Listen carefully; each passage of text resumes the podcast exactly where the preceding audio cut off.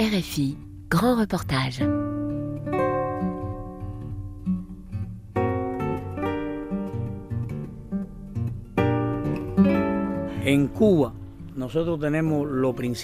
À Cuba, nous disposons de l'essentiel. Nous avons un climat favorable malgré le changement climatique, des sols parmi les plus fertiles au monde et un grand potentiel humain. Nous avons tout. Et pourtant, aujourd'hui à Cuba, en raison des causes externes et internes, nous ne sommes qu'à 20% de la capacité de production de nos terres. 20%.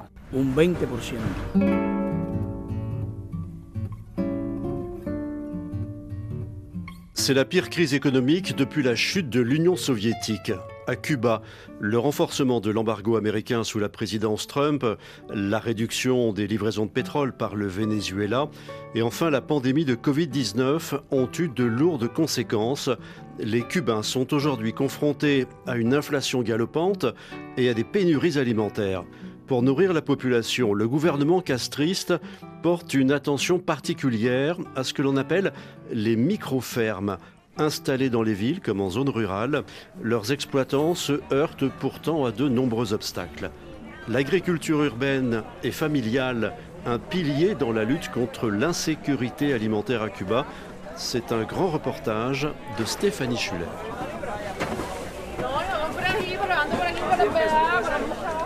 Jour de marché dans un quartier de la Havane. Sur les étals, toujours les mêmes tomates, choux, oignons, ananas et goyaves. Mais ce n'est pas le choix limité des produits qui fait hésiter les clients. Les prix des fruits et légumes ont tellement augmenté que tout le monde ne peut plus y avoir accès comme auparavant. Cet ananas, par exemple, coûte 150 pesos. Un seul ananas. Si vous l'achetez, vous devez en manger trois fois. Et combien, en fait, est le salaire moyen ici?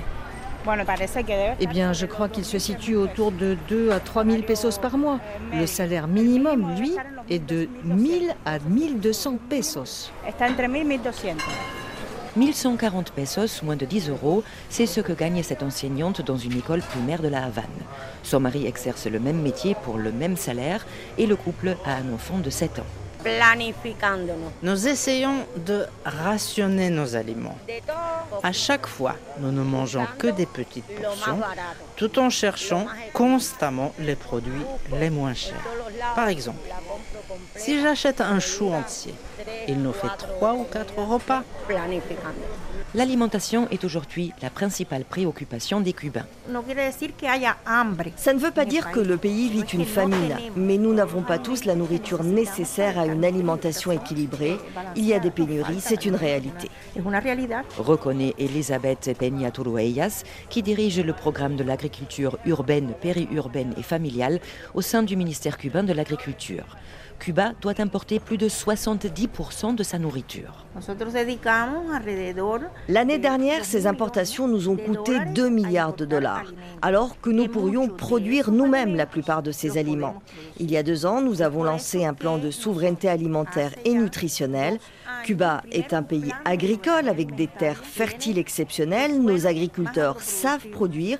Nous voulons donc encourager une augmentation de la production alimentaire.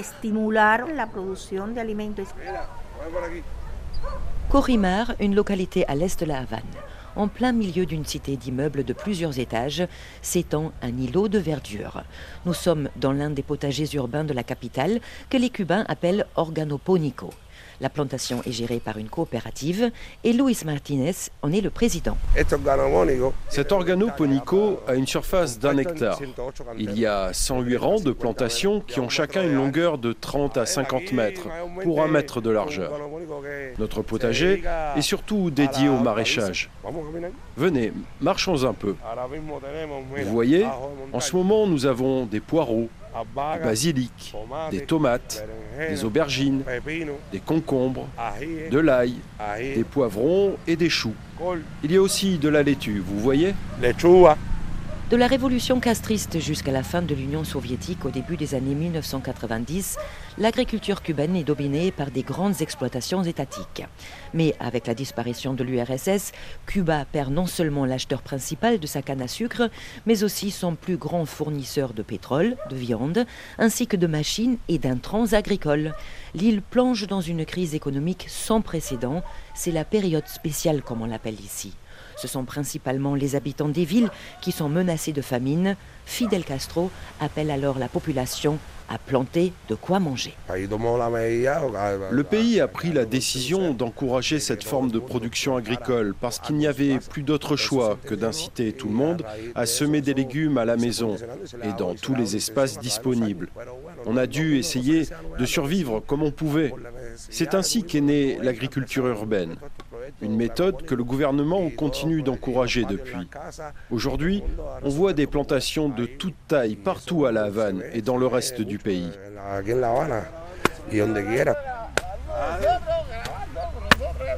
Face aux pénuries d'intrants, les agriculteurs urbains doivent se montrer inventifs. Tous les potagers urbains produisent aujourd'hui leurs propres engrais, la matière organique pour les rangs de plantation et des semences, le tout sans aucune substance chimique. Au fil du temps, les organoponicaux sont ainsi devenus un exemple en agriculture durable. En revanche, leur production dépend du plan annuel défini par l'État, qui reste également le propriétaire des terres, explique Luis Martinez. Tous les terrains sont à l'État. Ici, à Cuba, très peu de terres appartiennent à des particuliers. C'est l'État qui nous attribue des terres en usufruit. Un contrat est signé entre l'État et nous, les agriculteurs. Dans ce document juridique, nous nous engageons à produire des aliments. Le contrat établit la surface et la durée de l'usufruit, par exemple 5 ou 10 ans. Vous, par exemple, vous recevez donc un salaire de l'État pour planter les légumes ou comment ça marche? Le salaire va dépendre de la production. Selon notre contrat ici, on doit vendre 80% de nos récoltes à l'État. Les 20% restants nous appartiennent. Grâce à la vente directement aux habitants de notre voisinage, on paye les salaires de nos employés, mais aussi les autres dépenses. Or, l'inflation qui sévit actuellement à Cuba ne touche pas seulement les aliments, mais aussi les services, le coût de la production a sensiblement augmenté, souligne Michael, chef de la production du potager à Corimal. Je ne veux pas que mes propos soient pris pour une critique politique, mais en tant que producteurs, nous devons assumer nous-mêmes nos dépenses. Les semences, les salaires de nos travailleurs, l'eau pour l'arrosage, bref, tout ce qui est nécessaire pour faire pousser des légumes. Pourtant, l'État arrive et paie ces légumes à un prix qui ne couvre pas nos dépenses. Il n'est donc pas étonnant que certains producteurs préfèrent vendre leurs récoltes à un entrepreneur privé qui paye mieux. Et c'est là, malheureusement, que commence l'inflation. C'est l'État qui fixe ses prix. S'il exige de nous un certain niveau de production agricole pour nourrir la population cubaine, il devrait réfléchir à des moyens pour que nous puissions véritablement remplir ce rôle mais ce n'est pas ainsi que ça fonctionne.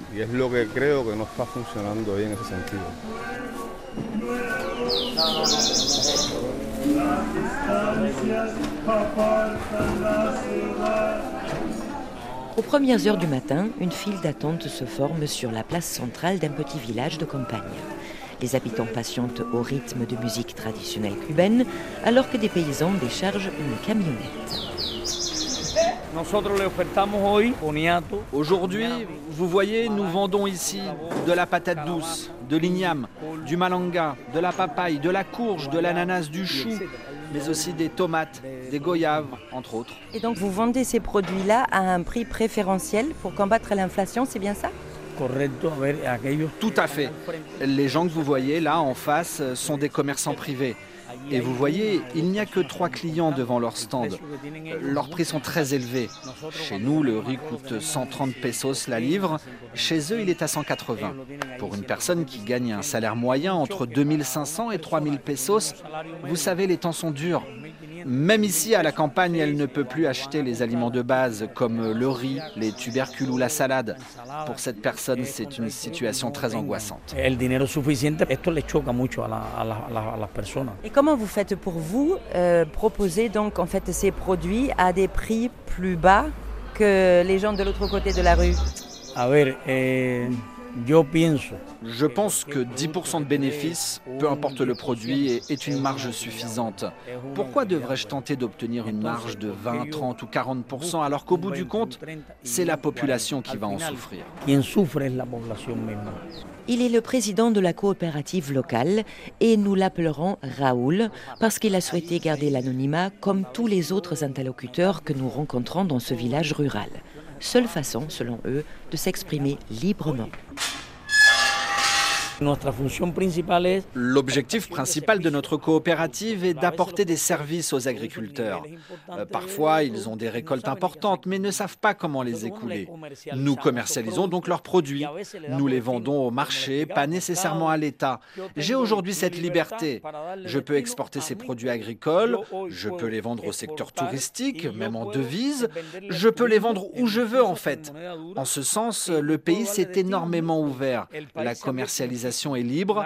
La seule chose vraiment inadmissible, c'est un produit qui pourrit sur le champ d'un paysan. Ça, ça ne nous est jamais arrivé. Des gaspillages alimentaires Aujourd'hui, à Cuba, Acopio, une agence étatique, contrôle toujours la production agricole et une bonne partie de sa commercialisation. Durant notre tournage, le ministère cubain des Affaires étrangères nous interdit formellement de contacter des économistes sur place. C'est donc à notre retour en France que nous joignons le cubain Ricardo Torres Pérez, chercheur au Centre d'études latino-américaines à l'American University à Washington, D.C.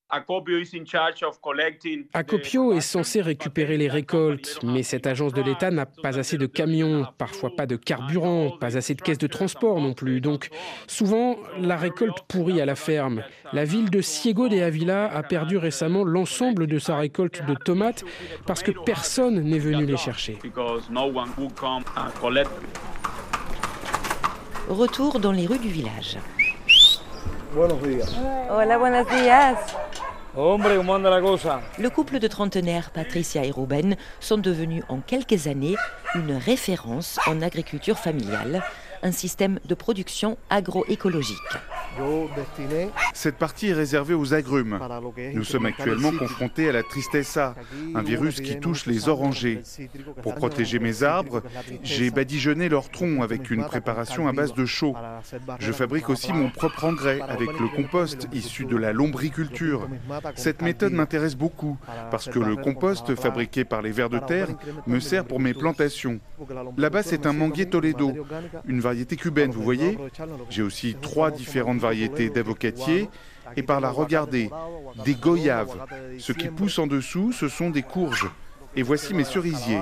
Ils donnent des fruits très grands qui ressemblent à de petites pommes. Et je me rends compte que vous avez beaucoup, beaucoup de choses sur une surface finalement relativement petite.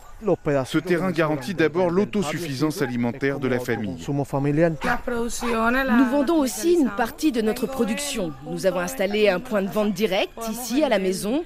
Je vends des goyaves, des avocats, des mangues, des tomates et de la laitue, pas à un prix très élevé. On fait en sorte que tout un chacun puisse y avoir accès. Il faudrait accompagner les agriculteurs pour qu'ils puissent augmenter leur production. Une hausse de la production provoquerait une baisse des prix. Or, beaucoup de gens tournent le dos à l'agriculture. Ils s'installent en ville et se lancent dans le commerce informel. Ils préfèrent ne gagner que 4 pesos au lieu de se crever à labourer la terre avec rien. Parce que c'est de plus en plus difficile de nous procurer les intrants agricoles. Depuis la réforme monétaire, la plupart se vendent dans ces nouvelles boutiques appelée MLC, où on peut uniquement payer en devises étrangères. Mais nous n'avons pas de devises. Nous sommes de simples agriculteurs. Raoul, le président de la coopérative locale, nous amène quelques kilomètres plus loin, dans une ferme familiale où vivent quatre générations d'éleveurs. En temps normal, l'État revendique la quasi-totalité de leur production. À 78 ans, Carmen surveille du coin de l'œil son arrière-petit-fils en train de traire une vache d'une main experte avant de disparaître à l'intérieur de la maison avec le seau rempli de lait mousseux. Il fait très chaud cet après-midi. Il n'a pas plu depuis le mois d'octobre. Les climatologues cubains parlent déjà de la pire sécheresse depuis un siècle et Carmen est très inquiète pour ses vaches. Venez, je vais vous les montrer. Elles sont là dans l'enclos, vous voyez? Elles ne sont pas bien grosses. Il ne nous reste plus de fourrage de canne à sucre ni de foin pour les nourrir. Le plan annuel de l'État nous demande un rendement de 500 à 520 litres par vache. Normalement, je remplis les objectifs, mais en ce moment, je ne peux pas donner de lait à l'État à cause de la sécheresse et parce que nous-mêmes, nous en avons besoin.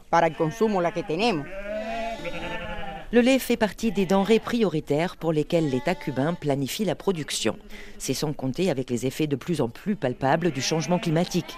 La sécheresse actuelle, qui entraîne une pénurie de lait et de fromage dans tout le pays, n'est pourtant pas le seul souci de Carmen et sa famille. Impossible de trouver des grillages pour les enclos, idem pour les machettes. On n'a même pas de tuyaux pour faire venir l'eau à l'abreuvoir pour les vaches. Si on en trouve, c'est sur le marché noir, mais à un prix tellement exorbitant que nous ne pouvons pas le payer. Nous n'avons plus de traitement antiparasitaire pour nos chèvres et nos moutons non plus.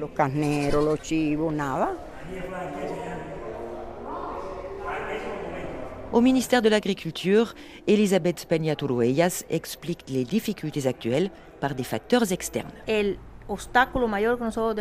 plus grand obstacle aujourd'hui, c'est le renforcement de l'embargo américain.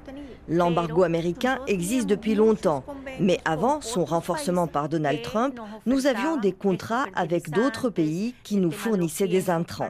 Aujourd'hui, tous ces marchés-là nous sont inaccessibles parce qu'ils ne peuvent plus rien vendre à Cuba.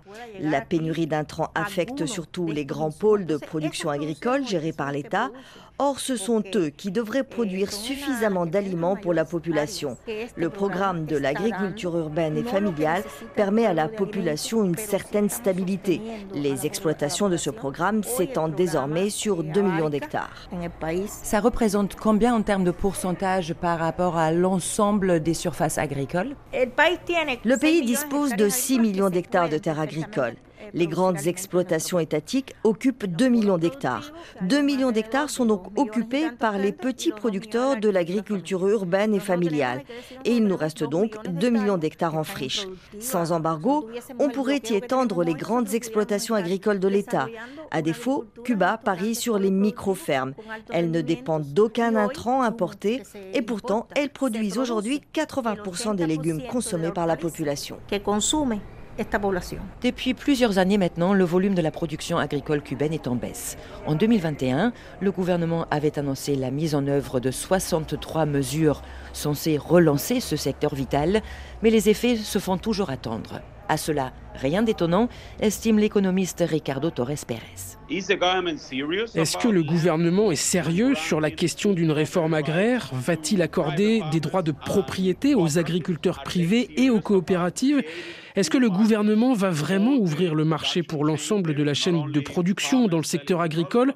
Non seulement pour que les paysans puissent commercialiser leurs récoltes, mais aussi pour qu'ils puissent obtenir l'accès aux intrants et aux machines. Si l'État veut participer, alors pourquoi n'achète-t-il pas les récoltes au prix du marché afin d'en devenir un acteur? Je ne vois rien de tout ça à Cuba. En revanche, pour ce qui est de la pléthore de lois, de régulations et de décrets, nous ne souffrons d'aucune pénurie, sauf que ça ne donne aucun résultat. Carmen, son fils Carlos et leur ami Raoul se sont assis à l'ombre d'un manguier. C'est triste de voir toutes ces terres inexploitées alors qu'il y a des paysans qui se mettraient à genoux pour pouvoir les exploiter. Carlos, euh, par exemple, aimerait plus de terres pour agrandir son élevage, mais son dossier n'avance pas. Il y a trop de blocages bureaucratiques dans notre système centralisé. On dirait que les autorités ne réalisent pas la gravité historique de la crise actuelle à Cuba. Carlos n'attend que le feu vert pour agrandir son élevage. Il a 30 chèvres, il pourrait en avoir 60, il pourrait même doubler sa production simplement avec un peu plus de terre. En décembre dernier, le président cubain Miguel Díaz-Canel l'a lui-même reconnu lors d'un discours devant l'Assemblée nationale du pouvoir populaire. Cuba a une loi de souveraineté alimentaire, mais pas d'aliments.